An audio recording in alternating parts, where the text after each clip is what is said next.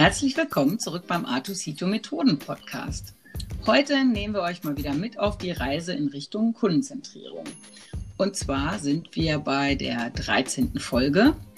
Ähm, und wir haben uns heute mal schwierige Situationen vorgenommen und äh, wollen mal gemeinsam ergründen, wie man die meistern kann, so ein paar Tipps zusammentragen überlegen, ob uns vielleicht auch ähm, irgendwelche Quellen noch einfallen äh, oder irgendwelche Sachen, die man machen kann, um diese Situation irgendwie hinzubiegen. Und zwar ist natürlich wie immer Pilar dabei. Hallo Pilar. Hallo. Und wir haben uns aber auch zwei Gäste äh, eingeladen. Und zwar sind heute dabei die Nele Geppert und der Thomas Blatt. Den Thomas kennt ihr schon aus der Design Sprint Folge. Und deswegen bitte ich mal die Nele als allererste. Stell du dich doch einfach nochmal kurz vor. Ja, sehr gerne. Ich bin ähm, genau wie Pilar auch äh, in der IT im Bereich äh, Operational Excellence tätig und wir kümmern uns viel um das Thema Kundenzentrierung innerhalb der IT. Und genau, deshalb bin ich auch Teil wie Karin und Pilar der Initiative Road to Customer Centricity. Vielleicht nochmal ganz kurz zu meinem Hintergrund. Ich habe ähm, ein duales BWL-Studium gemacht mit dem Schwerpunkt Medien und Kommunikation und habe schon im Rahmen meines Studiums eigentlich viel Zeit im Bereich Customer Operations verbracht. Ähm, also alles rund um das Thema Kunde, von der Kundenbetreuung äh, hin bis zur Customer Experience. Also schon viel Kontakt direkt mit dem Kunden gehabt und bin jetzt ungefähr seit äh, Oktober letzten Jahres äh, in der IT und damit auch ähm, in der Initiative Road to Customer Centricity.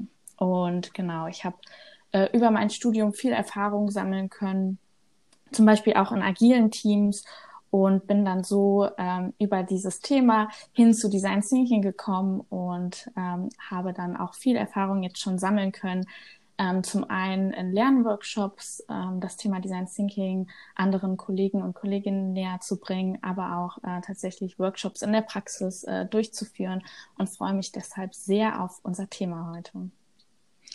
Ja, super, danke, Nele. Stimmt, bei den äh, Trainings und Workshops bist du auch immer dabei. Ich überlege gerade, ob wir schon mal einen zusammen gemacht haben. Müssen wir auf jeden Fall demnächst mal wieder machen. Ähm, hast, du, hast du denn noch irgendein Fun Fact für uns? Irgendwas, was vielleicht äh, auch diejenigen, die dich schon ein bisschen kennen, noch nicht wissen? Mm, ein Fun Fact, der mich jetzt tatsächlich in meinem Urlaub ein bisschen überrascht hat, war, dass ich ähm, nach gefühlten zehn oder zwölf Jahren meine Inliner wieder auspacken konnte und sie mir immer noch passen, obwohl sie natürlich eigentlich eher Kindergröße sind, aber ähm, sie sitzen noch. Sehr cool. Schön. Und bist du auch äh, ohne Probleme mitgefahren? Ne? Das ist doch schön. Ja, das hat echt ganz gut geklappt. Es ist wie Fahrradfahren, man verlernt es nicht. Super, danke, Nele. Thomas, magst du auch noch ein paar Takte zu dir sagen? Wer die äh, Langversion hören möchte, äh, dem ist Folge Nummer 10 äh, ans Herz gelegt. Der kann auch nebenbei dann direkt noch ein bisschen was über Design-Sprints lernen. Genau, ich mache es ganz kurz. Ähm, ich bin Thomas Blatt, ähm, bin im Bereich Digital ähm, tätig seit ähm, zweieinhalb Jahren jetzt bei Vodafone und ähm, bin User Experience Designer. Und ja, beschäftige mich auch ganz viel in, in, mit Workshops, Design Thinking, Design Sprints, ähm, verschiedene Kreativworkshops etc. Das ist die Kurzversion. Okay, danke. Fun Dann, Fact? Ja, genau. Erzähl auch mal. noch? Mir ist Wenn tatsächlich einer eingefallen. Ah. Ja. Der ist schon ganz alt. Und zwar an meinem Ta äh, zweiten Tag, nachdem ich den Führerschein hatte, bin ich bei Rot über die Ampel gefahren. Aus Versehen. Und die Polizei war hinter mir. Ah, mitten, mitten in der Nacht und ich habe es nicht gemerkt. Mega peinlich. Und die haben mich echt verschont, ne? Oh, das ist ja lieb. Das ist der Polizei dein Freund und Helfer. Also. Das war super lieb. Sehr schön. Aber ich glaube, das vergisst man auch nicht so schnell und dann äh, sowas macht man dann auch wahrscheinlich nicht nochmal. Cool, auch eine schwierige Situation hast du gut gemeistert und damit sind wir auch äh, direkt im Thema. Wir haben uns das folgendermaßen gedacht. Wir haben so ein bisschen ähm, Situationen gesammelt, in die man so äh, rein geraten kann, wenn man Workshops macht oder Meetings macht und da eben in der Moderatoren- oder Organisatorenrolle ist und haben mal so unsere schlimmsten Situationen gesammelt und würden die jetzt äh, einfach nach und nach durchgehen und in unserer Runde mal besprechen, was man in so einer Situation am besten machen kann, ob jemand einen Tipp hat, etc. Insofern, Pilar, fang du doch einfach mal an genau. ähm, mit der ersten. Starten wir mit Situation Nummer eins. Wir haben die Situation äh, zum Teil so ein bisschen beschrieben. Zum Teil haben wir aber auch äh, geguckt, was äh, gibt es denn auch so für klassische Workshop-Typen, die einem begegnen können. Deswegen, äh, wir werden euch auch immer wieder ein paar Typen hier vorlesen. Ähm, und wir sind auch ganz gespannt, ob ihr auch solche Typen schon mal in dem Workshop entdeckt habt. Fangen wir an, nämlich äh, der Ich bin nur hier, weil ich hier hingeschickt wurde Typ. Oder auch ähm, ich weiß eigentlich gar nicht, worum es geht. Warum bin ich denn hier in dem Workshop drin? Was ist denn das Ziel? Irgendwie haben manche Teilnehmer scheinbar ähm, eine andere Erwartungshaltung ähm, als das, was sie dann tatsächlich nachher erleben. Was habt ihr denn in der Runde hier zu dieser Situation schon erlebt? Also ich, ich kann das, ja, also ich hatte schon ähm, auf jeden Fall den Typ, ähm, ich weiß nicht genau, worum es geht und ich lasse mich mal so überraschen. Ähm, weil ich sag mal so, für viele ist jetzt, glaube ich, so Workshop nicht so an, an der Tagesordnung und dann ähm, ist es ja auch so, dass man sich öfter was Neues einfallen lässt und dann ähm, lassen sich die Leute, glaube ich, ganz gern erstmal so überraschen, was da so kommt. Ähm, was aber, glaube ich, so ein bisschen problematischer ist, ist, ähm, also ich glaube, das ist jetzt gar nicht so schlimm, ne? dass man sich so ein bisschen zurücklehnt und mal ähm, überraschen lässt.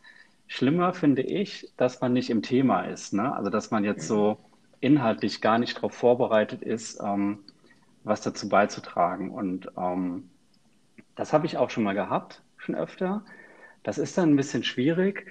Ähm, und ähm, also ich, ich versuche das immer im Vorfeld schon zu vermeiden, indem ich ähm, schon relativ viele Informationen ähm, vorher preisgebe oder den Leuten auch sage, was ich von ihnen erwarte oder was sie mitbringen sollen, welche welches Wissen oder welche Vorbereitung oder so, oder dass es, wenn, es eine Hausaufgabe gibt, etc. vorher.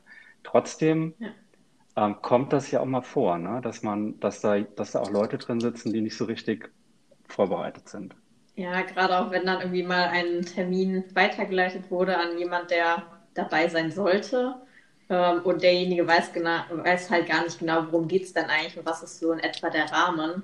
Heißt, äh, er wurde einfach eingeladen und da ist es, glaube ich, tatsächlich schon wichtig, oder man nimmt sich selber so ein wenig den Druck raus, wenn man die Leute im Vorfeld von einem Workshop probiert schon abzuholen oder zumindest dann halt natürlich zum Start von dem Workshop selbst da tatsächlich dann nochmal tatsächlich deutlich zu machen, was eigentlich das Ziel inhaltlich und was ist halt auch, ähm, das finde ich auch nochmal ganz spannend, ähm, was erwartet die Teilnehmer denn so ganz grob vom Ablauf her? Also gar nicht irgendwie im Detail, gar nicht so wirklich äh, was passiert in der Tiefe, sondern nur, worauf müssen sie sich einstellen. Ne? Und da so ein bisschen vielleicht auch äh, die Erwartungshaltung gerade zu rücken. Mhm. Ich finde auch, das kann ähm, sehr dabei helfen, wenn man die Teilnehmer vorher schon mal so ein bisschen brieft, dass sie dann tatsächlich auch wenn man sich ein Problem anschaut, gegebenenfalls Situationen mitbringen, in denen das Problem aufgetaucht ist oder sogar Insights. Das heißt, ich finde, das ist so eine Win-Win-Situation. Man hat einfach nochmal einen gewissen Mehrwert für den Workshop ähm, und die Teilnehmer sind auch direkt ähm, ja, besser abgeholt und haben dementsprechend auch ja, eine gute Vorstellung, was eigentlich die Erwartungen des Workshops sind. Ja, finde ich super, dass du das äh, sagst, Nele. Äh, tatsächlich hat ja alles ein bisschen was mit der äh, Vorbereitung zu tun. Ne? Du hast es auch gesagt, äh, Thomas. Vorab was schicken kann natürlich immer sein oder auch in der Einladung schon möglichst explizit äh, ähm, beschreiben, was auf die Leute zukommt. Ich finde, manchmal hat man dann trotzdem noch so ein oder zwei, äh, eine, äh, die dann auch so ein bisschen diese hol mich doch erstmal ab äh, Haltung haben. Da versuche ich dann immer so freundlich, aber bestimmt ähm, die tatsächlich kurz abzuholen so in, man kann ja auch in zwei, drei Sätzen manchmal eben ein bisschen Kontext geben, weil ich das Gefühl habe, bevor der jetzt irgendwie oder sie das Gefühl hat, boah, äh, ich bin hier irgendwie total falsch und ich weiß gar nicht, worum es geht und sich auch so ein bisschen in so eine schlechte Laune rein manövriert, hole ich die Leute dann halt ganz gerne ab. Äh, aber ganz kurz, weil die können ja im Zweifel auch vielleicht nichts dafür. Aber das ist auch wieder direkt ein Thema für Time Management. Ne? Eigentlich mit sowas muss man immer rechnen, beziehungsweise wenn man natürlich in, seine, in seinen Workshop-Ablauf von vornherein so ein kleines ähm, Frame-Setting, wie auch immer, so, so einen Fünf-Minuten-Punkt reinbaut und vielleicht einfach alle nochmal abholt, dann sind natürlich vielleicht auch diejenigen, die so semi im Thema waren, noch besser drauf und man äh, unterscheidet nicht oder teilt nicht direkt in zwei Gruppen auf. In die, die so schlau sind und wissen, worum es geht und die anderen, die irgendwie so, pff, ja, keine Ahnung, da irgendwie reingelatscht kommen und nicht so richtig wissen. Das wäre nochmal so mein, meine Idee dazu. Ich habe das aber auch schon mal gehabt, dass, ähm, dass ich Leute im Workshop hatte, die sage ich mal, die normalerweise nicht so oft an Workshops teilnehmen. Also ich sage mhm. mal so Beispiel Softwareentwickler. Ne? Also das sind ähm, vielleicht Leute, die jetzt nicht so regelmäßig an, an so Kreativworkshops oder so teilnehmen. Und dann hatte ich mal einen, der sagte tatsächlich so, ähm, ich fühle mich hier fehl am Platz, ich weiß gar nicht, was ich dazu beitragen kann. Ähm, jetzt, ne? Ähm, also ich als Entwickler, ich bin ja normalerweise eher so Empfänger von Informationen und ähm, sehe mich jetzt, also ich weiß gar nicht, was ich jetzt hier tun soll in diesem Workshop. Mhm. Und dann ähm, haben die oder hatte der das Gefühl, irgendwie ähm, fehl am Platz zu sein, dass ähm, er, also der war, glaube ich, auf diese Situation nicht vorbereitet, dass er auf einmal mitreden soll oder darf, ähm, was er normalerweise vielleicht dann gar nicht tut. Und das hilft, glaube ich, auch das, was du gerade gesagt hast, Karin, dass man dann einfach irgendwie nochmal am Anfang sagt, okay, ne, die Leute nochmal alle abholt, ne, dass man verschiedene Meinungen eben einholen will und dass je, jede Meinung wichtig ist, auch von einem Softwareentwickler etc. Aber ähm, ja, diese falsche Bescheidenheit, so, ich weiß gar nicht so, was ich jetzt beisteuern kann, das ähm, hatte ich auch schon öfter. Ja, stimmt. Vielleicht, wenn man eben das auch in so einer Art Anfangspart nochmal richtig wertschätzt ne? und sich auch tatsächlich dafür bedankt, dass die alle gekommen sind und sich die Zeit genommen haben, weil es eben so wichtig ist, ich sag mal, in, einem, in einer äh, crossfunktionalen, diversen Truppe äh, Ideen zu generieren, was halt viel mehr bringt, als ne, wenn sich die zwei Moderatoren allein zusammensetzen und, und äh, einfach versuchen, Ideen zu ähm, generieren. Insofern, ähm, ja, finde ich auch echt nochmal einen guten Punkt. Hat aber auch wieder was damit zu tun, alle zu involvieren, alle abzuholen und, und alle irgendwie mit einzu, äh, ja, äh, mit zu integrieren sozusagen. Ich würde sagen, äh, das war schon ganz, ganz viel zu Situation 1. Lasst uns doch mal die nächste knifflige Situation oder Situationen sogar angucken. Was haben wir denn da noch, Karin? Ja, da haben wir äh, auch einen spannenden Typ. Wir haben ihn mal genannt, der Ich bin leider noch parallel in verschiedenen Terminen Typ. Äh, kann auch der in Klammern, ich bin schon auch ziemlich wichtig Typ sein. Ähm, und es gibt auch so, eine, so ein Phänomen, dass sich die Leute irgendwie abwechseln zwischendurch rausgehen. Also letztendlich einfach als Folge, dass wir, wenn wir den äh, Workshop moderieren, äh, eine schwankende Teilnehmerzahl haben und zum Beispiel irgendwie ständig neu überlegen, wie viele Leute wir jetzt in Breakout-Sessions packen oder wie viele wir halt einfach insgesamt sind und was jetzt Sinn macht als nächster Schritt. Wer kann denn dazu was sagen? Also ich finde äh, gerade dieses äh, bin parallel noch in verschiedenen Terminen, der kann dir halt leider äh, trotz guter Vorbereitung auch immer dann doch nochmal begegnen, wenn da irgendetwas Dringliches dann irgendwie dazwischen kommt. Ähm, aber auch da natürlich hilft immer, finde ich, ähm, in so einer Situation auch wieder Vorbereitung, dass man da halt wirklich nochmal aufzeigt, den Teilnehmern ähm, im Vorfeld schon klar macht, es ist wichtig, dass wir halt uns äh, auf diese gemeinsame Zeit committen und da halt auch ähm, intensiv zusammenarbeiten. Das hat alles, äh, ja, seine, ähm, das Vorgehen benötigt das einfach und das hat seine ähm, ja, rechtfertigen, dass wir es halt so machen, wie wir es machen. Deswegen seid bitte pünktlich, seid mit dabei und fokussiert. Und ja, trotzdem kann es natürlich vorkommen, die Situation, dass dann auf einmal jemand schreibt in den Chat, ich muss mal doch ganz kurz telefonieren oder äh, ich wurde schnell in das Meeting gerufen, bin gleich wieder da. Und dann, ja, musst du halt dann natürlich trotzdem spontan darauf reagieren. Ich weiß nicht, ob ihr das auch schon hattet. Wahrscheinlich schon, oder?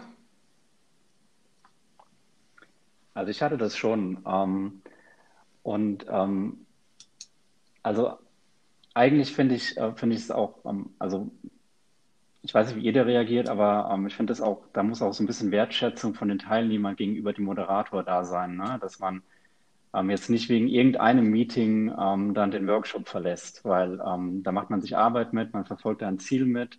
Man kann es ja auch, oft auch nicht reproduzieren, weil man ähm, irgendwie relativ viele Teilnehmer hat. Und ähm, trotzdem kann es ja passieren, dass was Unerwartetes dazwischen kommt.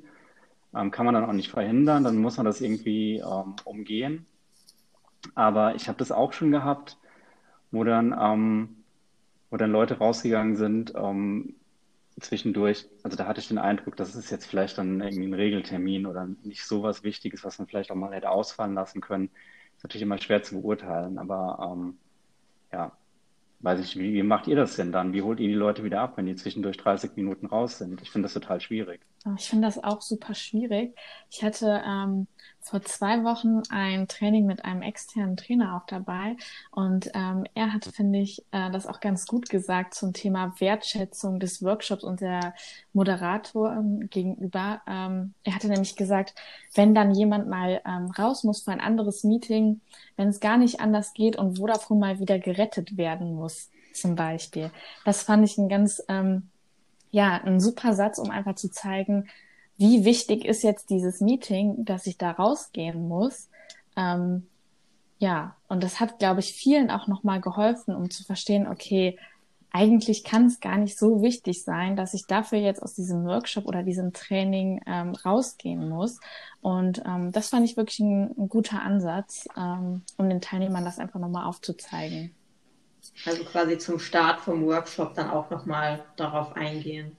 Genau, ja. Ja, ich denke auch, ich meine, meistens hat man ja auch so eine Art äh, Vereinbarung und je nach Gruppe, ne, manchmal kennt man ja seine Pappenheimer, manchmal ähm, macht es auch einfach Sinn, bei einer unbekannten Gruppe äh, das zu sagen, dass es wichtig ist, dass sie alle die ganze Zeit dabei sind. Ne, ich denke gerade zum Beispiel bei dir, bei äh, Thomas, bei Design Sprints zum Beispiel, ne, wenn die dann fehlen, ist es sowieso doof. Aber wenn sie zu einer, äh, zur, zum falschen Moment fehlen, dann äh, geht im Prinzip irgendwie gar nichts. Ne? Was man natürlich auch noch machen kann, ist bei besonders wichtigen Stakeholdern, das halt vielleicht vorher entweder mit denen selber oder mit den PAs besprechen und sagen, hier, dann und dann am Anfang brauchen wir den unbedingt, können wir das so hindrehen, dass das auch, auch hinhaut. Ne? Das heißt, wenn die das vorher wissen, dass sie einem mehr oder weniger auch den Workshop kaputt machen, wenn sie zwischendurch immer rausgehen, dann kann man ja auch gemeinsam nochmal überlegen, macht das Sinn? Oder wollen sie vielleicht doch jemand anders schicken? Aber ich denke da auch Transparenz, einfach offenlegen, sagen, boah, das ist total wichtig. Dann kriegt man es schon im Vorfeld gebacken, aber ja, ist wieder so, ähm, der Hauptpunkt ist halt einfach echt eine minutiöse Vorbereitung. Ich komme mir manchmal auch sehr kleinkariert vor, wenn ich so jeden kleinen Schritt äh, plane. Äh, und ich mhm. denke auch, manche halten mich dann echt für paranoid. Aber ich glaube, das macht dann halt auch häufig den, den Erfolg einfach aus. Ne? Absolut. Mhm. Ja, und wenn es halt doch mal vorkommt, dass jemand dann trotzdem rausgeht, ähm, also ich finde, dann kann man auch noch mal kurz mit demjenigen ausmachen, wann er denn wieder dazu stoßen kann. Vielleicht auch nebenher nochmal eben im Chat, während die Gruppe mir am Arbeiten ist gerade.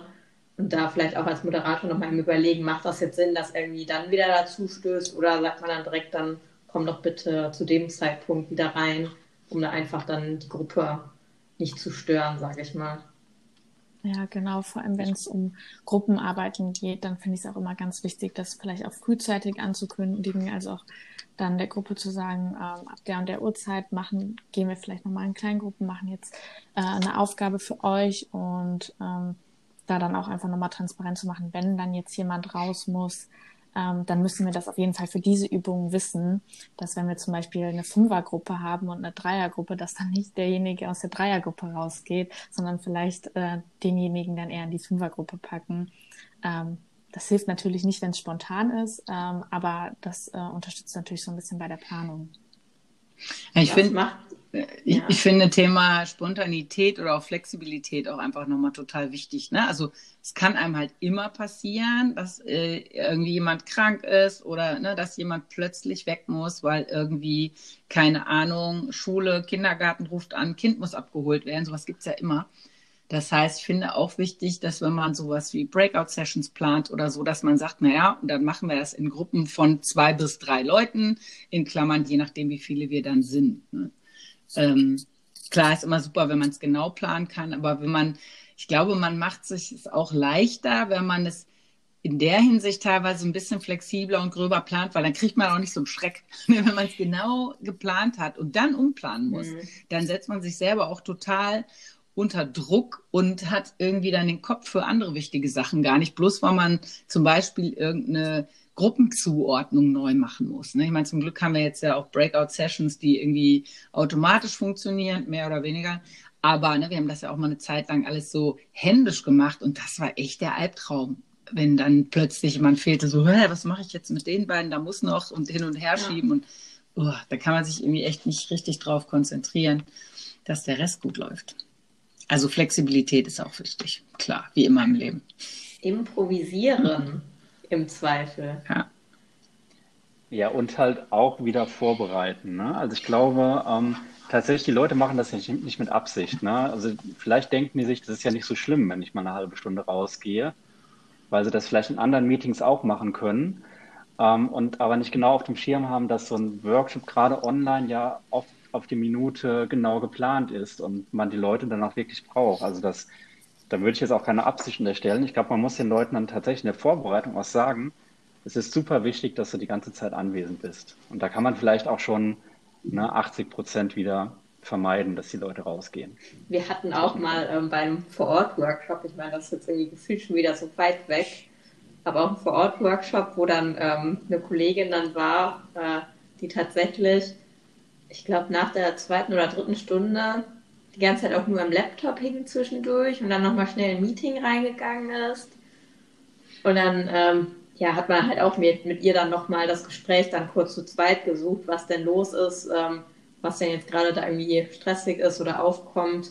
Und dann halt auch ähm, nochmal geklärt, dass sie halt zu einem bestimmten Zeitpunkt dann wieder halt einsteigt und bis dahin sich dann tatsächlich erstmal auf ihre Themen dann konzentriert um dann halt diese Gruppe auch nicht zu stören. Ne? Aber ja, im Zweifel mit den was Leuten nochmal reden. Was mich noch interessieren würde, ähm, wie geht ihr denn damit um, wenn, ähm, wenn jetzt wirklich eine Person mal so 30 Minuten aus dem Workshop raus ist und dann wieder reinkommt? Ähm, holt ihr die oder denjenigen dann auch nochmal ab oder wie, wie integriert ihr den wieder oder ignoriert ihr das oder Habt ihr da irgendwie ein Patent, Patentrezept, wie man, wie man da vorgehen sollte? Also ich finde, das ist abhängig von der Situation im Workshop, also was man davor gemacht hat, während der andere weg war. Ähm, manchmal finde ich, macht es Sinn, wenn die anderen vielleicht dann kurz in Pause sind, in der Pause sind, dass man den eben kurz abholt in zwei, drei Worten. Wir haben gerade das und das gemacht immer für dich. Oder auch wenn, wenn er wieder dazu kommt. Oder halt auch jemand aus der Teilnehmergruppe einmal kurz zu bitten, in einer Minute eben mal zu reflektieren, was wir gemacht haben. Ich weiß nicht, was ihr noch für Tipps habt. Also ich finde es grundsätzlich auch äh, gut. Ich meine, klar, wenn es ein, ein Riesen-Workshop ist, merkt man das teilweise äh, im Zweifel gar nicht online. Ne? Aber wenn es eben schon eine etwas kleinere Gruppe ist und es vielleicht auch jemand ist, der wichtig ist für äh, das Gelingen, finde ich das schon gut, auch weil es eben so eine gewisse Wirkung nochmal hat. Also ne, man, man hält nochmal kurz inne und sagt, ah, schön, dass du wieder da bist. Ich hole dich nochmal kurz ab, was wir gemacht haben. Dann merkt der oder diejenige auch so, oh, irgendwie, okay, ich habe jetzt was verpasst. Ne? Ich dachte, ich kann jetzt einfach hier wieder so reinrutschen. So ein bisschen hat das ja auch mit der Autorität des Moderators oder Facilitators zu tun, das zu steuern. Den halt abzuholen. Ne? Und dann überlegt man sich das vielleicht auch, ob man das nochmal macht oder die anderen überlegen sich das auch, weil ihnen einfach klar wird, ach so, ja klar, wenn ich dann wieder reinkomme, dann muss der mich wieder abholen, dann halte ich den ganzen Laden auf.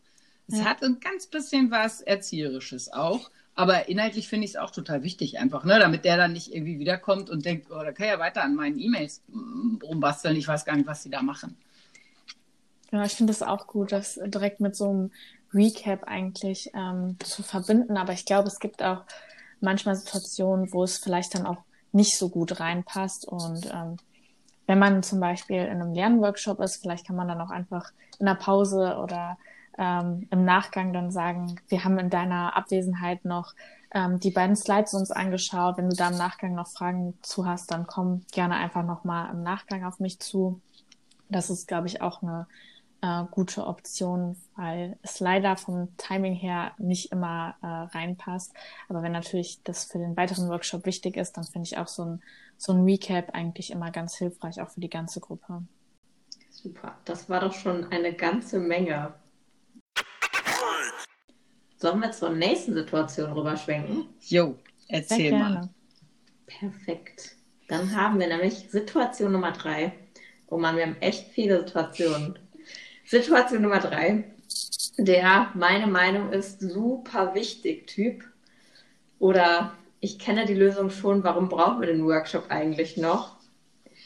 Also einzelne Teilnehmer, die eigentlich in einem Workshop äh, sehr viel Raum für sich und vor allen Dingen auch für ihre Meinung einnehmen. Was habt ihr dazu erlebt? Also erlebt, glaube ich, hat man das schon äh, sehr, sehr oft in einzelnen Workshops, ähm, dass eigentlich fast immer jemand dabei ist, der ähm, super gerne über die Meinung diskutiert. Und ich finde das auch eigentlich immer sehr hilfreich, weil man sieht dann auch, dass die Teilnehmer sich wirklich mit dem ähm, Thema ähm, auseinandersetzen.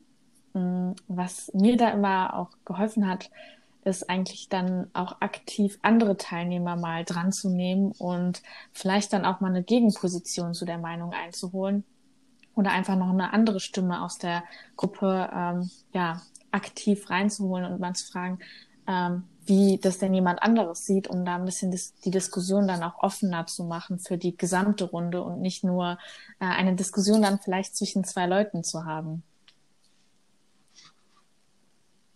Ja, ich glaube, so Gegenmeinung einholen ist da auf jeden Fall schon mal äh, eine gute Variante, gerade auch wenn dann so Stillere noch mit dabei sind. Ähm, aber manchmal natürlich auch, äh, okay, da ist jetzt eine Person, die also ich weiß nicht, ob ihr das kennt, bei uns ist schon mal, oder bei mir ist auf jeden Fall schon mal vorgekommen, die eine Person, die dann halt nur am Reden ist und ihr Ding da irgendwie durchdrücken möchte. Und manchmal ist es ja sogar so, dass das irgendwie gefühlt so ein bisschen am Thema auch vorbeigeht, mhm. aber das Ganze sehr viel Raum einnimmt, dass man da halt auch nochmal gezielt mit so ähm, Gegenfragen steuert.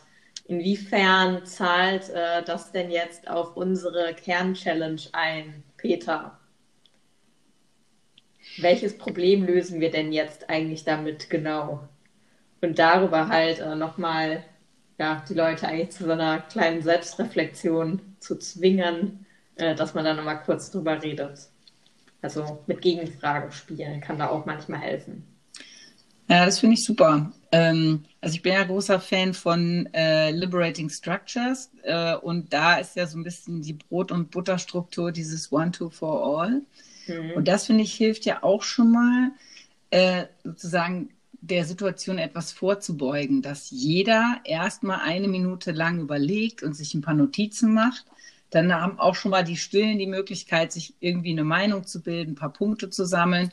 man dann erstmal zu zweit zusammengeht, dann kann zwar einer in dieser Zweiergruppe auch immer noch stark dominieren, aber trotzdem irgendwie ist es ja auch so gedacht, dass man sich austauscht. Das heißt, dann werden die Lauten schon mal so ein bisschen gebremst und die ähm, eher ruhigen laufen langsam warm. Das ist ja eigentlich immer eine ganz gute Sache. Und mhm. ja, ich glaube tatsächlich auch dieses äh, andere Meinungen einholen. Also ich bewundere immer so ähm, bestimmte Agile Coaches, die das mit so einer ganz tollen Art machen. Also die überhaupt nicht wertend, dann nicht so dass, dass derjenige, der viel redet, nicht das Gefühl hat, oh, jetzt muss ich mal ruhig sein, sondern die dann sehr wertschätzend eben diese, diese Meinung aufnehmen und dann eben wie selbstverständlich in die Runde fragen, was gibt es noch für Meinungen dazu? Und äh, da habe ich auch mal einen äh, ganz guten Tipp gelesen, ähm, eben auch wenn man gerade auch die Stillere in so einer Situation dann auch aktivieren will, ist es ja blöd, jemanden anzusprechen, von dem ich weiß, der ist ganz still. Wenn ich dann sage, Peter, sag du doch mal, ne, kriegt einen Herzinfarkt und denkt, oh Gott, jetzt muss ich was sagen. Ähm, was da eine super Technik ist, dass man sagt, ja, wir haben ja jetzt von dir gehört, äh, Thomas, lass uns doch, also vielen Dank, lass uns doch mal in der Reihenfolge äh, 1, 2, 3 Leute benennen und dann zum Beispiel den, den Stillen am Schluss benennen, ne, dass der mhm. sich so langsam darauf vorbereiten kann, dass er noch was sagt. Also, dass man tatsächlich auch so eine Art Reihenfolge vorgibt. Entweder wie die Leute im Raum sind oder, ne, wir machen ja auch immer hier mit ähm, äh, bei, bei Teams äh, den Witz, du bist bei mir oben links und rechts davon ist der und der, dass man irgendwie mhm. sich eine Reihenfolge überlegt. Aber dann tatsächlich auch so ein bisschen dieses, es sollte hier jeder was sagen, ähm, damit hervorruft. Das finde ich ehrlich gesagt noch eine, einen ziemlich guten Tipp. Das stimmt. Hattet ihr das auch schon mal, dass es ähm, eine Person gab, die unbedingt eine bestimmte Lösung schon im Kopf hatte oder vielleicht auch während des Workshops entwickelt hat und an der einfach so doll gehangen hat und das ganze Team dann sozusagen da auf diese Idee draufschmeißen wollte, die müssen auf jeden Fall ähm, angehen. Ähm, das ist das Beste sozusagen hier von dem. Ähm, und dadurch dann ein bisschen die Gruppe in eine bestimmte Richtung drängt.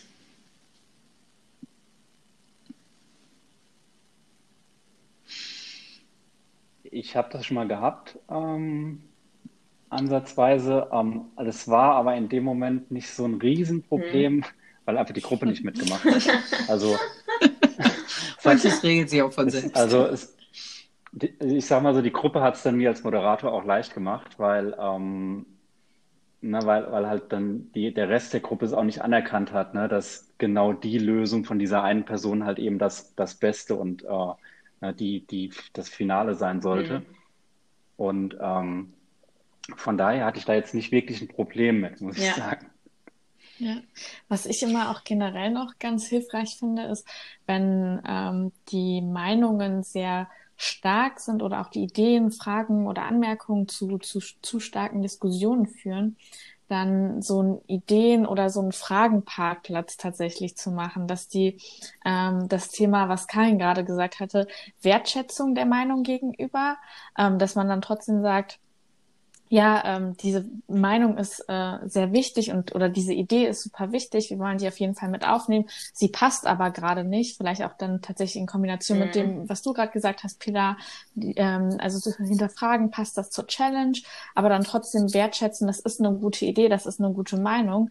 Lass uns das doch auf so einem Parkplatz hier aufnehmen. Ähm, ja. Das können wir später auf jeden Fall noch verwenden, aber es hilft gerade für das, was wir jetzt im nächsten Schritt machen, äh, uns nicht direkt weiter. Ja, ist auch nochmal ein echt guter Tipp. Lohnt sich eigentlich in jedem Workshop so ein kleiner Fragen-Parkplatz oder ja. offene Punkte-Parkplatz. Ja. Sehr cool. Gut, dann würde ich sagen, nehmen wir uns mal die nächste Situation vor, oder? Ja. Ähm, jetzt wird es spannend. Der ein oder andere hat vielleicht schon mal erlebt, dass ähm, ein Teilnehmer ziemlich deutlich äh, mitgeteilt hat, dass ihm, was er gerade machen soll, keinen Spaß macht. Zum Beispiel eine Kreativitätsübung oder irgendein Austausch. Also wirklich so ein bisschen Hände vor der Brust verschränkt. Das macht mir jetzt aber gerade gar keinen Spaß. Wie geht denn damit um? Hm. Ich hatte diese Situation tatsächlich in einem äh, meiner Workshops, dass ein Teilnehmer da saß und dann gesagt hat, das, was wir hier gerade machen, das macht mir gerade wirklich gar keinen Spaß. Und dann muss man natürlich als Moderator erstmal so ein bisschen schlucken. Ähm, aber was mir da auf jeden Fall total geholfen hat, war, ähm, das zum einen natürlich nicht zu ernst zu nehmen. Das ist eine Meinung in einer Gruppe von, ich glaube, da waren es zum Beispiel sechs Leute. Und ähm, dann ja, war für mich eigentlich die Challenge, wie kann ich es jetzt schaffen, diese Meinung zu drehen? Und dann habe ich mir natürlich auch erstmal Feedback eingeholt. Warum ist das denn jetzt gerade bei dir so? Warum macht dir das jetzt gerade ähm, ja vielleicht nicht so viel Spaß? Und ähm, da war es auch eigentlich ganz hilfreich, vielleicht einfach mal kurz die Gruppe zu beobachten, weil da habe ich auch festgestellt, ähm, wie man es eigentlich auch im Design Thinking immer sagt, ähm, man muss erstmal Empathie für den Kunden aufbauen. In dem Fall war das der Teilnehmer. Denn ähm, sie haben vorher gesagt, oh, wir wollen das unbedingt in dieser Sechsergruppe machen. Aber wenn man sie dann beobachtet hat, hat man gesehen, in einer Sechsergruppe funktioniert das gar nicht, was sie da gerade machen. Das heißt, das hat mich super an das Thema Marktforschung erinnert. Wenn man den Kunden fragt, ähm, was er eigentlich will, dann sagt er manchmal was ganz anderes, als was er tatsächlich dann nachher erlebt oder wirklich benutzt. Und deswegen hat es mir geholfen, mich da kurz trotzdem einmal zurückzulehnen, äh, die Situation zu beobachten und zu schauen, okay, was könnte da jetzt helfen? Und in dem Fall war es tatsächlich eigentlich sogar recht einfach. Die Gruppe war zu groß für eine kreative Aufgabe mhm. und die Gruppe musste einfach geteilt werden. Und mit drei Leuten hat es viel besser funktioniert. Äh, in dem Fall war es, einen Prototypen zu entwickeln. Ähm, hat es viel besser funktioniert, eine visuelle Darstellung zu machen, da dann nicht so viele einzelne Meinungen zusammenkommen, wie äh, tatsächlich da mit sechs Leuten. Und das hat dann ähm, der Gruppe super geholfen und hat dann tatsächlich auch so ein bisschen die Meinung Gott sei Dank wieder gedreht, dass der Teilnehmer dann ähm, doch noch Spaß hatte am Ende. Aber wie waren da oh so eure Erfahrungen bisher? Mhm. Herausfordernde Situation auf jeden Fall. ja, absolut. Also ähm, ich habe das, glaube ich, so offen noch nicht erlebt, aber so ein mhm. bisschen mhm. subtiler. Und ähm, ich finde, in dem Moment ist auch erstmal total wichtig, äh, dass so ein bisschen, also sich, sich selbst so ein bisschen davon, also ein bisschen Abstand zu kriegen. Ne? Also erstmal, ich bin auch nicht mein Workshop, bloß weil jetzt jemandem von meinen Teilnehmern eine Übung nicht äh, gefällt, Heißt nicht, dass ich ein schlechter Mensch bin, dass ich keine Workshops moderieren kann und was man sich da alles noch äh, für lustige Sachen in dem Moment in, in so einer Paniksituation ausdenken könnte. Also erstmal ne, Ruhe bewahren ist, glaube ich, total wichtig.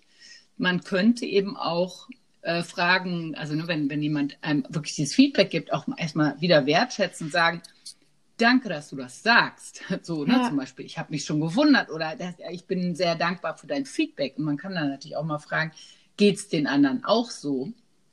Also jetzt, ne, ohne dass es jetzt, dass die Leute Partei ergreifen müssen. Aber man kann dann ja auch gemeinsam überlegen, ne, wenn es jetzt zum Beispiel wirklich eine Sache ist, also A, wie du es beschrieben hast, Nele, dem Ganzen nachgehen. Woran liegt Können wir irgendwas ändern? Oder, da muss man natürlich auch wieder ein bisschen flexibel sein und, und äh, spontan, aber dann vielleicht auch überlegen, ob man was anderes macht. Aber also ich würde mich auch zunächst mal erstmal versuchen, nicht direkt vom Weg abbringen zu lassen, mhm. sondern danke fürs Feedback, geht es den anderen auch so? Wollen wir das kurz weitermachen? Kannst du vielleicht so lange kurz mal aushalten oder spiel doch mal Beobachter? Dann, ja, das wäre super, du machst einfach nicht mit, wenn das nicht so dein Ding ist, mhm. aber beobachte doch mal. Und dann kannst du uns doch danach zum Beispiel erzählen, was dir aufgefallen ist. Das ist auch eine total wichtige Rolle. Dass man so jemandem dann vielleicht eben eine Rolle zuweist, muss man immer sehen, ne? ob es funktioniert, ob das jemand ist, der dann darauf Bock hat oder vielleicht hat er auch zu gar nichts Bock. Äh, kann ja auch sein. Ne? Vielleicht hat er ja. auch irgendwie was anderes im Kopf und möchte eigentlich doch woanders sein oder so. Es wird vielleicht auch nicht jeder dann in einer großen Runde sagen, aber so eine Mischung aus Nachforschen und spontan überlegen, was man machen kann, ist, glaube also ich, direkt habe ich es bisher auch noch nicht erlebt sondern auch nur, dass man halt indirekt so ein bisschen gemerkt hat durch Beobachten, ähm, da ist vielleicht der eine oder andere, der zwischendurch, äh, was heißt grimmig guckt, aber der, wo du weißt, der ist jetzt nicht so 100% happy mit allem. Ne? Ähm, und was ich dann noch mal ganz gut fand als Tipp, den ich auch damals mitbekommen hatte, ähm, zwischendurch auch die Leute, zum Beispiel bevor man irgendwie in die Mittagspause geht, auch nochmal ähm, wie so ein Stimmungsbarometer äh, wenn man zum Beispiel im Raum ist, sich mal eben aufstellen lassen, wie zufrieden ist man gerade mit äh, dem, was wir hier machen, was wir erreicht haben, wie fühlt man sich gerade oder halt auch hier digital kann man es natürlich auch super umsetzen und da dann vielleicht auch mal zu gucken, sind da vielleicht ist da vielleicht einer dabei oder ein, zwei Leute dabei, die gerade ähm, irgendwie nicht so happy sind und sich da gerade nicht so wohl fühlen. Und die nimmt man sich dann nochmal eben ganz kurz ähm, zur Seite, während die anderen vielleicht schon in, in, die Pause gehen, um mal eben kurz zu klären, was ist denn das Thema. Ähm, und dann ist es natürlich meistens super individuell. Ne? Also gibt es vielleicht nicht so das Geheimrezept, aber dann auf jeden Fall auf die Leute irgendwie nochmal zuzugehen. Das kann auch nochmal hilfreich sein. Also ich habe das jetzt so konkret auch noch nicht gehabt, dass, ähm, dass jemand wirklich so geäußert hat. Was ich noch so ein bisschen die Schwierigkeit finde, gerade online, ist ähm, zu erkennen, also wenn die Leute jetzt nicht mhm. sagen, ich habe gerade mhm. keinen Spaß, dann ähm, das irgendwie zu erkennen. Ne? Ähm, haben, sind die Leute gerade bei der Sache oder muss ich die jetzt irgendwie nochmal gesondert abholen? Also gerade wenn die Kamera aus ist, geht es ja irgendwie gar nicht, aber selbst mit Kamera finde ich es super schwierig, das irgendwie einzuordnen. Ähm, ja, habe ich auch kein Patentrezept für. Ähm, was, was ich jetzt eher nochmal, was, was vielleicht in eine ähnliche Richtung geht, was, was ich ähm, schon öfter gehört habe. Also gerade wenn man so mit Design Thinking was macht und hat dann irgendwie so Methoden, die man anwendet, ähm, die jetzt den Leuten nicht so ganz geläufig sind, ne? wo die dann nicht so richtig wissen, ja, was bringt das denn jetzt? Warum soll ich das denn jetzt machen? Ähm, das habe ich öfter, dass, ähm, dass man dann, ähm, selbst wenn man diese Methode oder diese Übung, die man dann macht, erklärt hat, dass das vielleicht dann doch nochmal so ein bisschen mehr Erklärung mhm. braucht, weil die Leute da einfach nicht drinstecken. Ähm, und die dann eher so ein bisschen ähm, abschalten und sagen, ja, ich verstehe jetzt nicht, warum wir das machen. Ne? Oder was soll das jetzt? Ne? Dass man dann noch, dann, dass, dass man dann nochmal einen Schritt zurückgeht und nochmal sagt, okay, was ist eigentlich das Ziel von dieser Übung gerade? Warum machen wir das gerade? Wo soll das hinführen? Ähm, und das hat ja auch alles einen Sinn und Zweck. Ne? Und ähm, dass man das vielleicht nochmal den Leuten nochmal ganz langsam erklärt, das, ähm, das hilft dann, glaube ich, auch. Das ist wirklich ein guter Punkt, Thomas. Also die Situation kenne ich auch, dass Leute verwirrt sind durch ähm, die Art und Weise, wie, ähm, ja, wie man das vielleicht am Anfang anmoderiert hat, so eine Übung. Und ähm, da merke ich auch bei mir selbst dann einen Unterschied, wenn ich etwas anmoderiert habe, wo ich direkt ähm, gesagt habe, wir machen es jetzt äh, so und so ist der Ablauf und die Leute legen los. Oder man fängt an mit, ähm, oder baut auf jeden Fall ein, was ist denn das Ziel, was wir damit auch erreichen wollen und warum machen wir es denn auch? Also wenn du das schon vorher mit drin hast, sind die Leute viel mehr dabei und verstehen halt, worauf man halt hinarbeitet und warum wir jetzt so vorgehen, wie wir vorgehen. Und sind dadurch halt natürlich auch irgendwie mehr bei der Sache. Also der ist echt, äh, ja, der ist auch nochmal wichtig. Sehr gut. Cool. Dann schlage ich vor, nehmen wir uns die nächste Situation vor. Pilar, was gibt es noch? Situation Nummer 5, nämlich mit der Herausforderung, plötzlich kreativ zu werden. Oh nein, jetzt ist die Zeit gekommen, wo Ideen sprudeln sollen, wo wir visuell werden sollen oder einen Prototyp bauen sollen und auf einmal ist da ein Teilnehmer, der schon schweißgebadet vor der Kamera sitzt und sich denkt, oh je, jetzt soll ich kreativ werden. Wie geht ihr damit um? Habt ihr sowas schon mal erlebt? Ja, ich erlebe das fast in jedem Workshop. Ähm, also gerade online ist das auch schwierig. Ne? Und ähm, ja, also da, ich glaube, da gibt es wahrscheinlich so ein paar Maßnahmen, die man machen kann. Man muss die Leute, glaube ich, so langsam in so eine Kreativitätsphase bringen mit, mit verschiedenen Übungen oder Icebreakern. Könnt ihr ja gleich nochmal sagen, was ihr da für Tipps habt. Ähm, und ähm, was ich herausgefunden habe, was vielen fehlt, ist so ein Scope. Ne? Also ich glaube, für Kreativität brauchst du immer so einen Rahmen, in dem du kreativ sein kannst, also auch irgendeine Begrenzung. Ähm, und was oft die Leute sich fragen, ja, so von wegen, ähm, ja, kann ich jetzt, also wie kreativ darf ich werden? Ne? Also was, was ist der Rahmen? Darf ich jetzt hier total rumspinnen und die Welt neu erfinden, grüne Wiese, ähm, alles ist erlaubt? Oder gibt es ähm, irgendwelche Constraints, die gesetzt sind? Ne? Also irgendeine Limitierung, in dem ich mich, mm, in dem ich mich bewegen kann. Ähm, das ist, glaube ich, mal so ein, so ein erstes Ding. Und dann, ähm, ja, sind das die Leute auch nicht gewöhnt. Ich glaube, man muss das, man kann das auch üben wahrscheinlich. Also ich habe immer auch das Gefühl, die Leute, die das schon öfter gemacht haben im Workshop, denen fällt das dann leichter. Die, die können sich, glaube ich, selbst eher in so einen Zustand reinversetzen, kreativ zu werden. Ähm, ja, also es hat, glaube ich, echt viele Aspekte, dieses Kreativwerden vor dem Bildschirm ähm, auf Knopfdruck. Ähm, weiß ich nicht, was, was meint ihr dazu? Ja, absolut. Also ich glaube, das fällt vielen nicht so leicht und ich glaube, viele Teilnehmer ähm, ruhen sich immer darauf aus, dass sie sagen, ich bin aber gar nicht kreativ. Und das habe ich ehrlich gesagt früher auch immer gesagt. Ähm, aber äh, ich finde, als Moderator kann man das immer ganz gut direkt vorne wegnehmen und sagen, auch die Teilnehmer, die sagen, sie sind nicht kreativ, haben jetzt hier die Chance, ähm, das mal zu zeigen, dass es auch anders geht. Oder mit dieser Methode ähm, wollen wir auch genau diese Leute erreichen. Ich finde, das hilft immer schon, dass die Leute sich nicht darauf ausruhen können, zu sagen, ich bin aber gar nicht kreativ. Ja, und da auch nochmal die Leute am Anfang abzuholen, äh, was bedeutet das denn jetzt eigentlich gerade kreativ zu werden?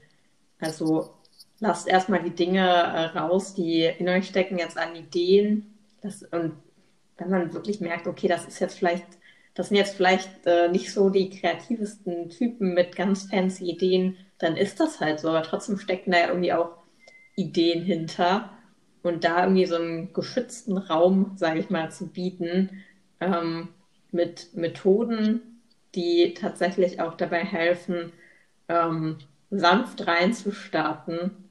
Am liebsten hätte ich ja immer noch äh, tatsächlich äh, Post-it und Stift mit dabei, hm.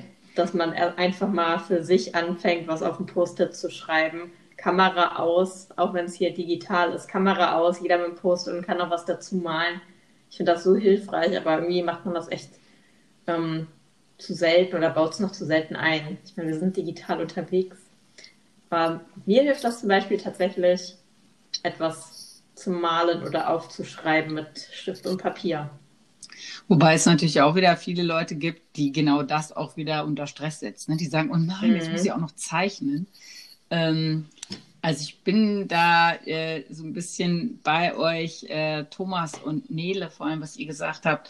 Äh, dieses Framing ist, glaube ich, total wichtig. Ne? Also dass man auch vielleicht mit Leuten, die das noch nicht so oft gemacht haben, äh, sich Methoden sucht, die es auch einfacher machen ne? und natürlich auch vorher sagt, es gibt keine blöden Ideen. Ne? Ihr könnt äh, auch total crazy sein, denkt euch was ganz Verrücktes aus. Aber wenn man dann zum Beispiel eine Methode nimmt wie Act Like, das hatten wir ähm, heute in unserem äh, Workshop zu Kreativitätstechniken auch wieder, wenn man dann zum Beispiel vorgibt, versetz dich in die Lage von Amazon oder Ikea oder Barack Obama. Und ne, da hatten wir die ähm, Themen so verteilt. Also jeder hatte praktisch eine Firma oder eine Person, in die er sich reinversetzen musste. Und dann war, war das einfach ganz einfach, weil du dann diesen, diesen Rahmen hattest. Ne? Mhm. Und da kam aber super wild unterschiedliche Sachen dabei raus. Dass man vielleicht einmal nochmal wirklich sagt, es gibt kein Falsch, es gibt kein Doof und wenn dir jetzt gerade nichts einfällt, ist auch nicht schlimm. Also dass man auch immer noch so ein bisschen so eine Tür offen lässt, weil ich glaube, wenn man sich locker macht und sagt, ja, ist egal, ich mal oder schreib's jetzt einfach auf und angstfrei da reingeht, dann äh, ist das natürlich auch besser. Und ich habe jetzt ähm, bei meinem Design Thinking Master äh, war das eine super Sache. Das hatte ich vorher so eigentlich noch gar nicht gemacht. Äh, kennt ihr diese äh, Crazy Eight Geschichte, dass man so ein Blatt Papier in, in acht Zonen aufteilt? Mhm. Und wirklich, ich glaube, wir hatten tatsächlich nur eine Minute Zeit pro Feld. So du, du, du weißt von Anfang an, ey, ich muss mir jetzt acht Sachen ausdenken. Und da ist dieser mhm. Druck mhm. von Anfang an eigentlich so groß, dass man gar nicht. Dann fängt man an, nach der dritten oder vierten äh, Idee äh, brach sowieso bei allen Panik aus, so nach dem Motto, jetzt fällt mir aber wirklich überhaupt nichts mehr ein. Dann ist es aber auch egal, dann weißt du nur, du darfst jetzt nur kein Feld leer lassen und machst halt irgendwas und dann die übernächste Idee fällt dir schon wieder leichter. Also vielleicht auch damit so ein bisschen spielen und sagen, wir setzen euch jetzt hier unter Druck, weil unter Druck hat man auch manchmal eben gute Ideen. Also vielleicht damit so ein bisschen spielen. Und ja, ich denke auch, je spielerischer das ist, je angstfreier man da reingeht, ähm, desto mehr Spaß macht es und das, desto mehr fällt einem vielleicht auch ein, oder? Absolut, also.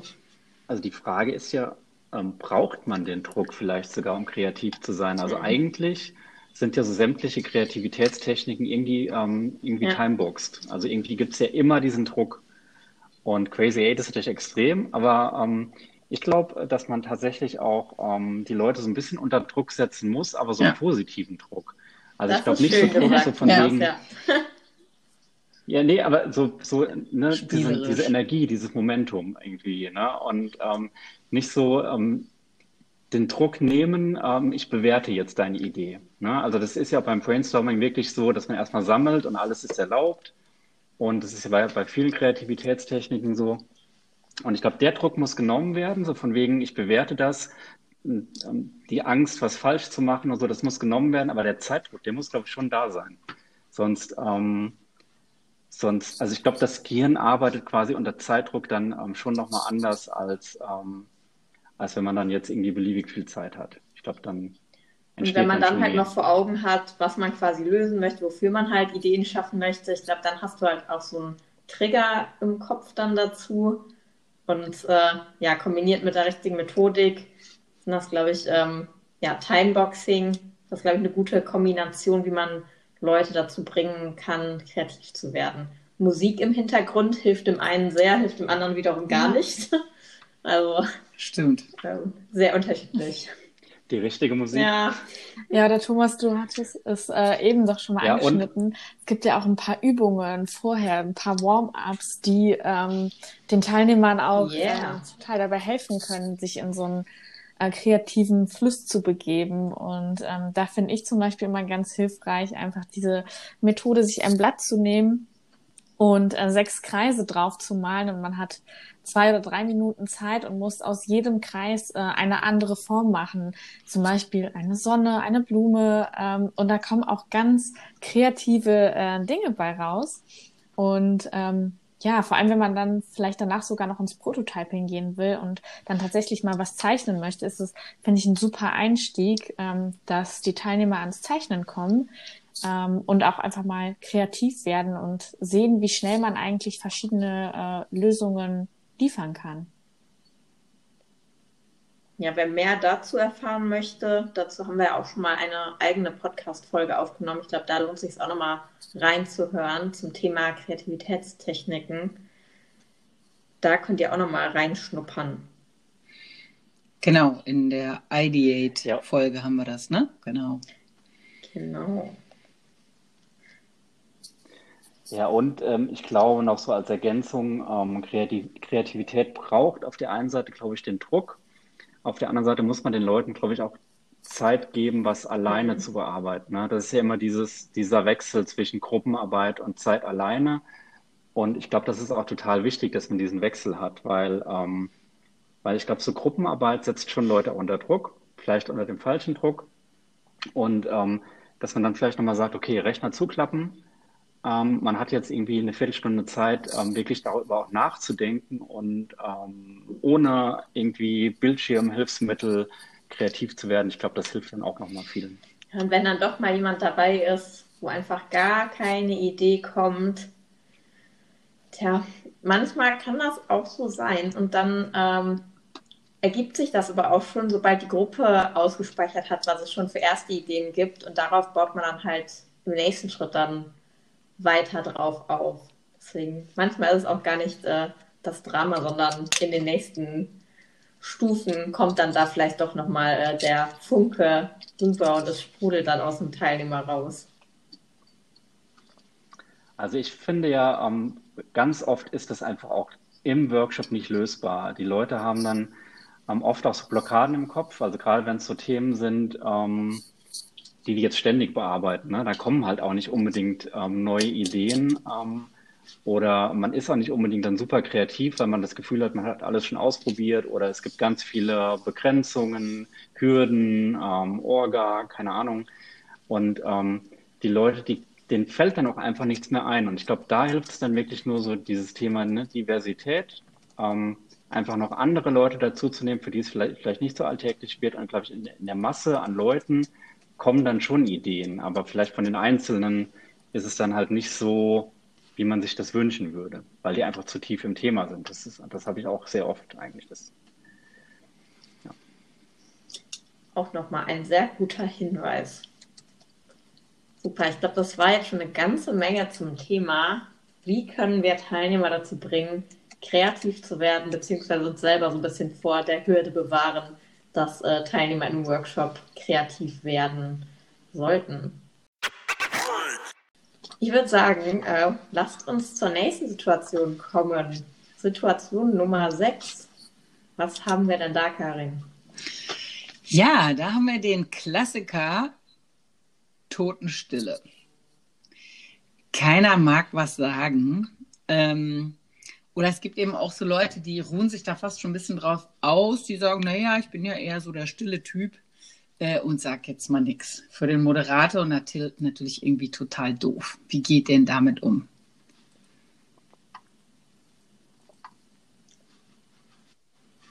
Also ich würde versuchen ähm, herauszufinden, warum diese Person oder diese Personen nichts sagen. Das kann ja auch total verschiedene Gründe haben. Ne? Vielleicht haben die nichts zu beizutragen zum Thema.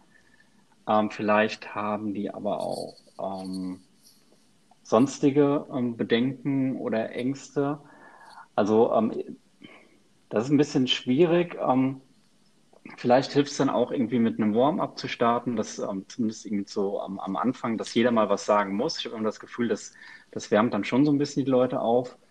Aber ja, also da, da, muss man, glaube ich, so ein bisschen hinter die ähm, zwischen den Zeilen lesen, warum denn die Leute so still sind. Das kann ja total verschiedene Gründe haben. Ja, manchmal hilft es natürlich dann auch wieder hier mit der Gruppenaufteilung zu spielen. Ne? Also wirklich zu gucken, dass man da äh, nicht mit sieben Leuten zusammen ist, sondern nur ähm, zwei, drei Leute zusammen, die sich austauschen, one, two for all, äh, dass da wirklich halt jeder zu Wort kommt. Ne? Stilles Brainstorming, dann lautes Brainstorming mit allen in der Runde, noch eine weitere Technik. Oder ja, tatsächlich denjenigen halt ansprechen oder den Tipp von Karin, den du vorhin hattest, ne? irgendwie in so eine Reihenfolge dann mal festzulegen. Ja, ich finde Reihenfolge sowieso so eine Sache. Mir ist es öfter so gegangen, dass ich dann eben wie selbstverständlich gefragt habe, so, wer möchte den anfangen? Mhm. Stille. Oder aber, äh, ne, wer möchte denn was teilen? Mhm. Ähm, und das machen wir dann ja manchmal so, dass wenn wir eben nicht so großes Meeting haben, dass wir tatsächlich so eine Art virtuellen Stuhlkreis machen. Ne? Entweder, dass man wirklich äh, plump Stühle mit einem Foto drauf macht oder eben Foto mit äh, aus der Vorstellungsrunde ein paar Hashtags, Fun Fact, wie auch immer. Das kann man ja auch noch ganz nett für andere Sachen nutzen. Aber dass man gerade für so eine Runde, in der jeder was sagen soll, eine Reihenfolge hat.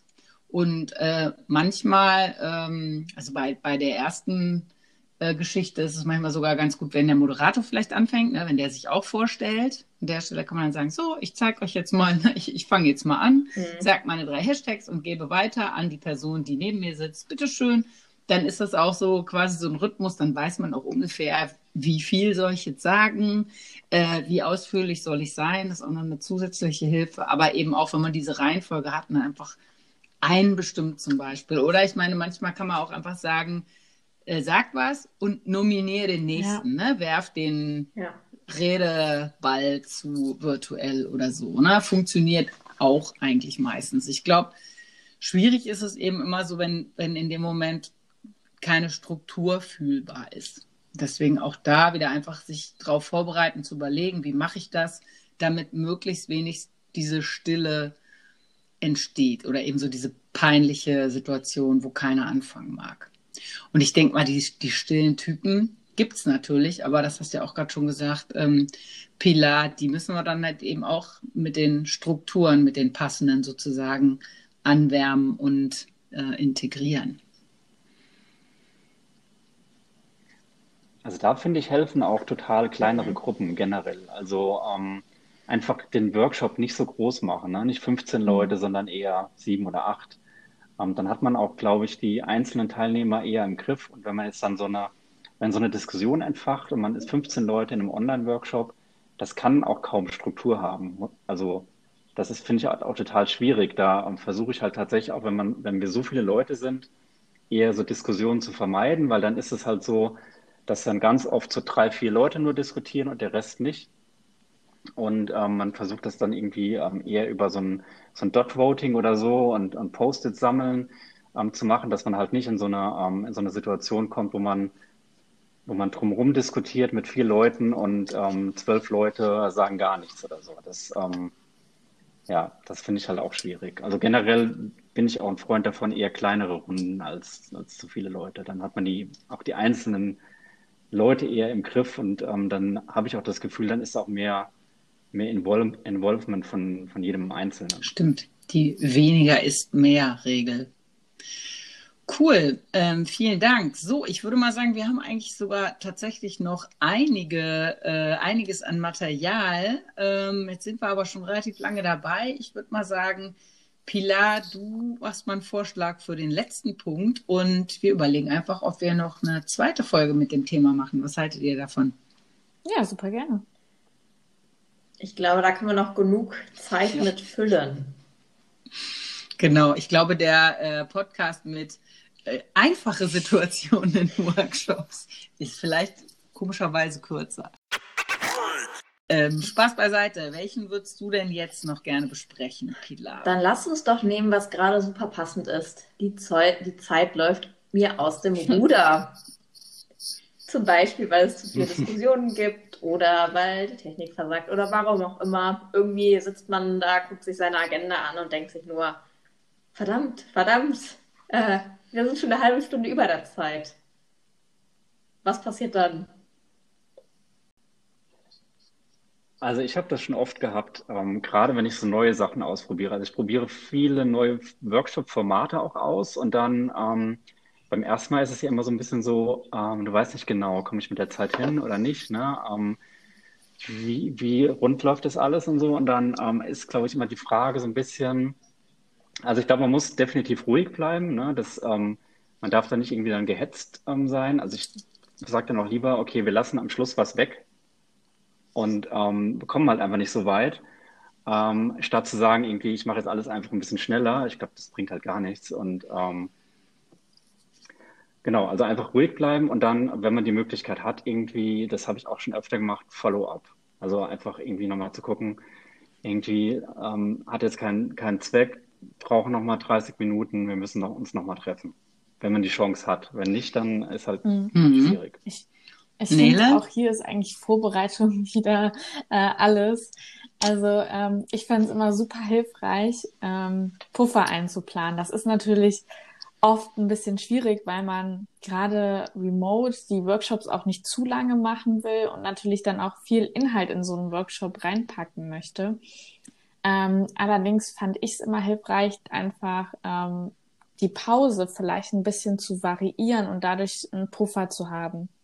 Also dass man schaut, erstmal, wie ist die Stimmung im Workshop? Brauchen wir vielleicht sogar eine 15-minütige Pause oder können wir jetzt auch mal auf 10 oder 5 Minuten reduzieren und ähm, dann tatsächlich auch mit der Pausenzeit zu spielen? Also wann ist es sinnvoll, ähm, eine Pause zu machen und wann nicht? Und das vielleicht gar nicht so ähm, in der Agenda festzuhalten, sondern eventuell zu schauen, ähm, wie kann ich da jetzt äh, Zeit rausholen, wenn ich vielleicht eine Pause kürze oder ähm, eine Pause an einer anderen Stelle mache, aber dafür vielleicht noch einen kleinen Teil von einem nächsten Thema anschneide, weil es dadurch einfach schneller geht.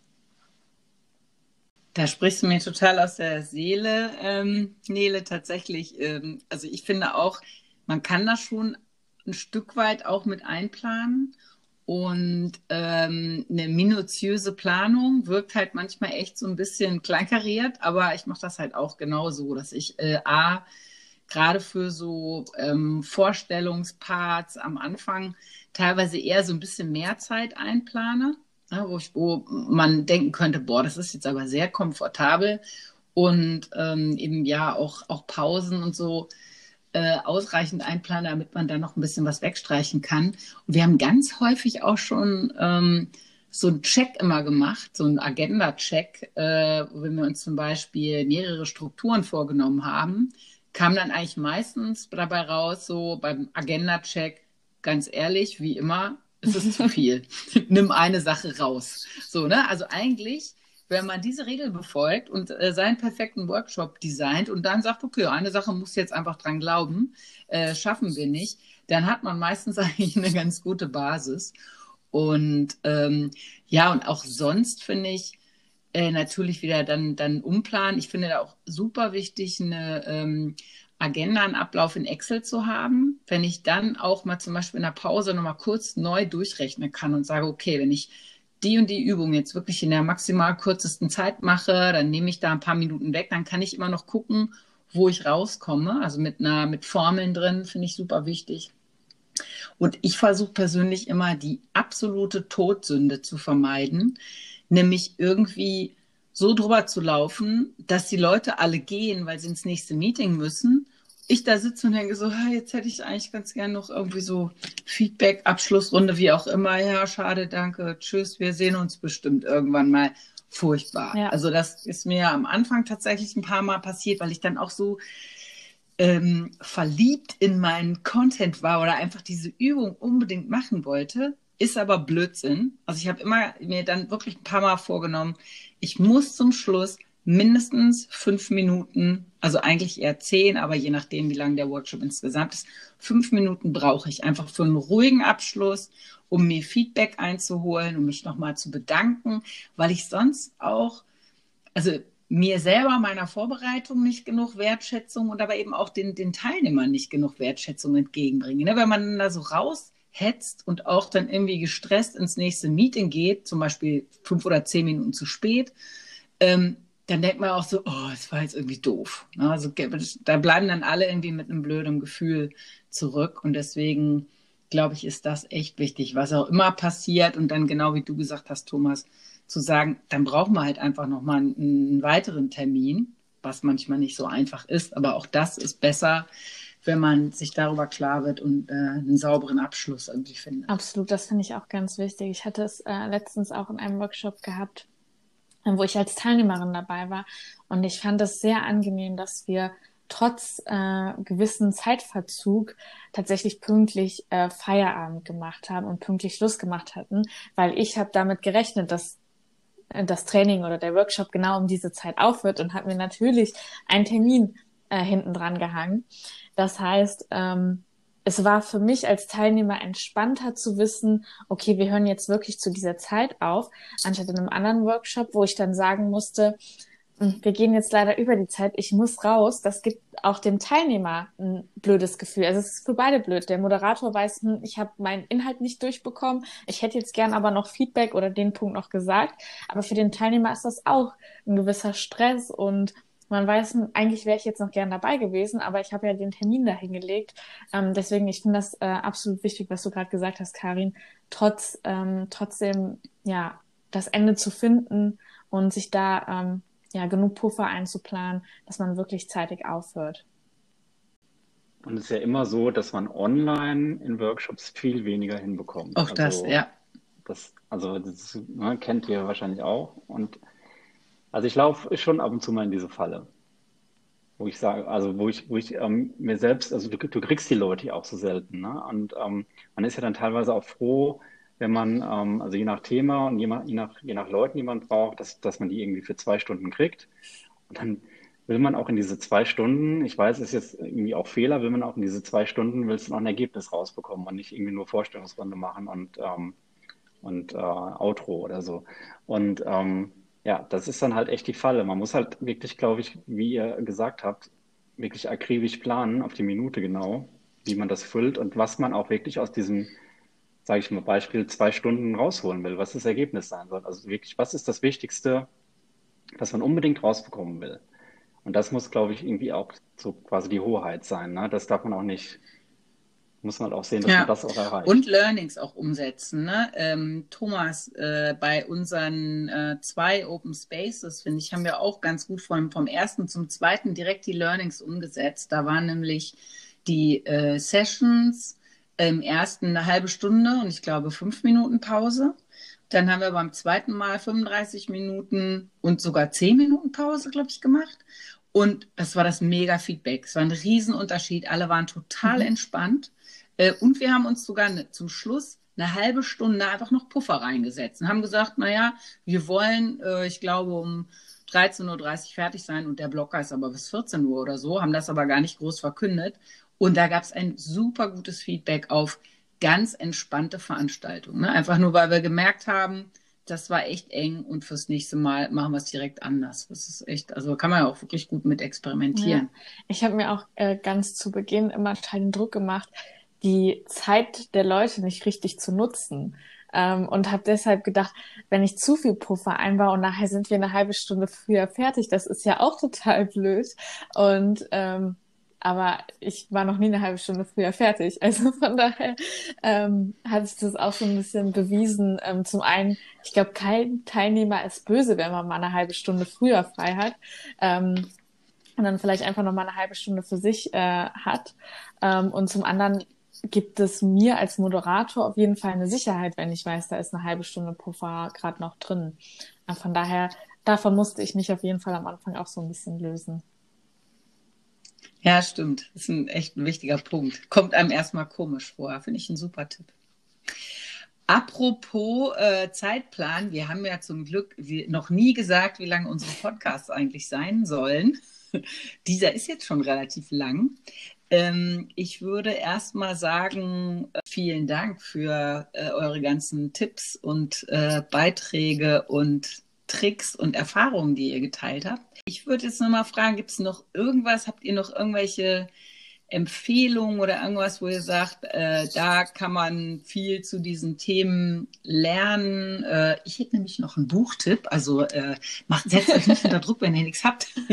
Aber falls ihr äh, noch irgendwie für unsere Hörer noch irgendeine Idee habt, was sie sich vielleicht angucken können, lesen, Website, sonst wie, erzählt mal. Mhm. Gibt's Bei mir war es tatsächlich eher einfach Learning by Doing. das ist eigentlich, glaube ich, so das Beste. Man hat gerade jetzt auch äh, die Situationen, schwierige Situationen in Workshops, die erlebt man natürlich nur. Da kann man, glaube ich, sehr, sehr viel drüber lesen, aber man muss sie einfach mal selber erleben. Ähm, genau, und sich da vielleicht auch da ein bisschen selber den Druck rausnehmen, dass es nicht immer funktionieren kann. Ähm, ansonsten wäre ich gespannt auf seinen Buchtipp. Hm. Kommt gleich. Thomas, hast du noch irgendwas? Aber ich habe jetzt spontan auch keinen kein, kein Tipp, muss ich sagen, ähm, für irgendeine Ressource. Also ich ähm, würde auch sagen, ähm, einfach machen und ähm, Erfahrung sammeln ähm, ist, glaube ich, echt das Wichtigste. Ne? Ähm, was Spezielles habe ich im Moment auch Definitiv. nicht. Definitiv. Also ich dachte jetzt gerade noch mal äh, apropos Design-Sprint, in dem äh, Sprintbuch von Jake Knapp sind auch so ein paar Sachen ganz gut beschrieben. Da gibt es jetzt, glaube ich, keine explizite, ähm, kein Kapitel oder so darüber, aber das lohnt sich sowieso für so Facilitation-Tipps immer. Ähm, ich habe auch noch einen anderen und zwar nennt sich das äh, Buch Collaboration Explained von Jean Tabaka. Das tue ich in den ähm, äh, in die Show Notes äh, für unsere Kollegen ganz heißer Tipp. Äh, das Buch ist in unserer University drin. Man kann das einfach online lesen, was nämlich eine äh, ganz gute Alternative ist zu bei Amazon bestellen. Kostet es irgendwie als Taschenbuch 60 Euro oder so. Irgendwie ist das, glaube ich, vergriffen. Äh, aber es ist wirklich ein tolles Buch über ähm, Facilitation und auch sehr viele Checklisten und sehr viele, man hat manchmal das Gefühl, es wiederholt sich ziemlich viel, aber es liegt eben daran, dass so quasi für jede Situation ziemlich genauer Leitfaden drin ist und es sind viele ähm, Abschnitte über eben genau diese schwierigen Situationen. Ne? Und die, die Jean Tabaka ist echt eine äh, super Facilitatorin, die erzählt dann halt auch immer über besondere Situation, die sie erlebt hat und nimmt immer die Leute dann separat, spricht mit denen und hat aber immer noch irgendwie gute Tipps. Also kann ich sehr empfehlen. Es ist zum Lesen, man muss es dann trotzdem noch ausprobieren, aber mal zum Lesen und zu Sachen durchdenken auch echt eine gute Sache. Ich hätte mich gefreut, wenn ich das Buch hm. früher bekommen hätte. Ja, sehr gut. Das werde ich mir auf jeden Fall mal zu Herzen nehmen.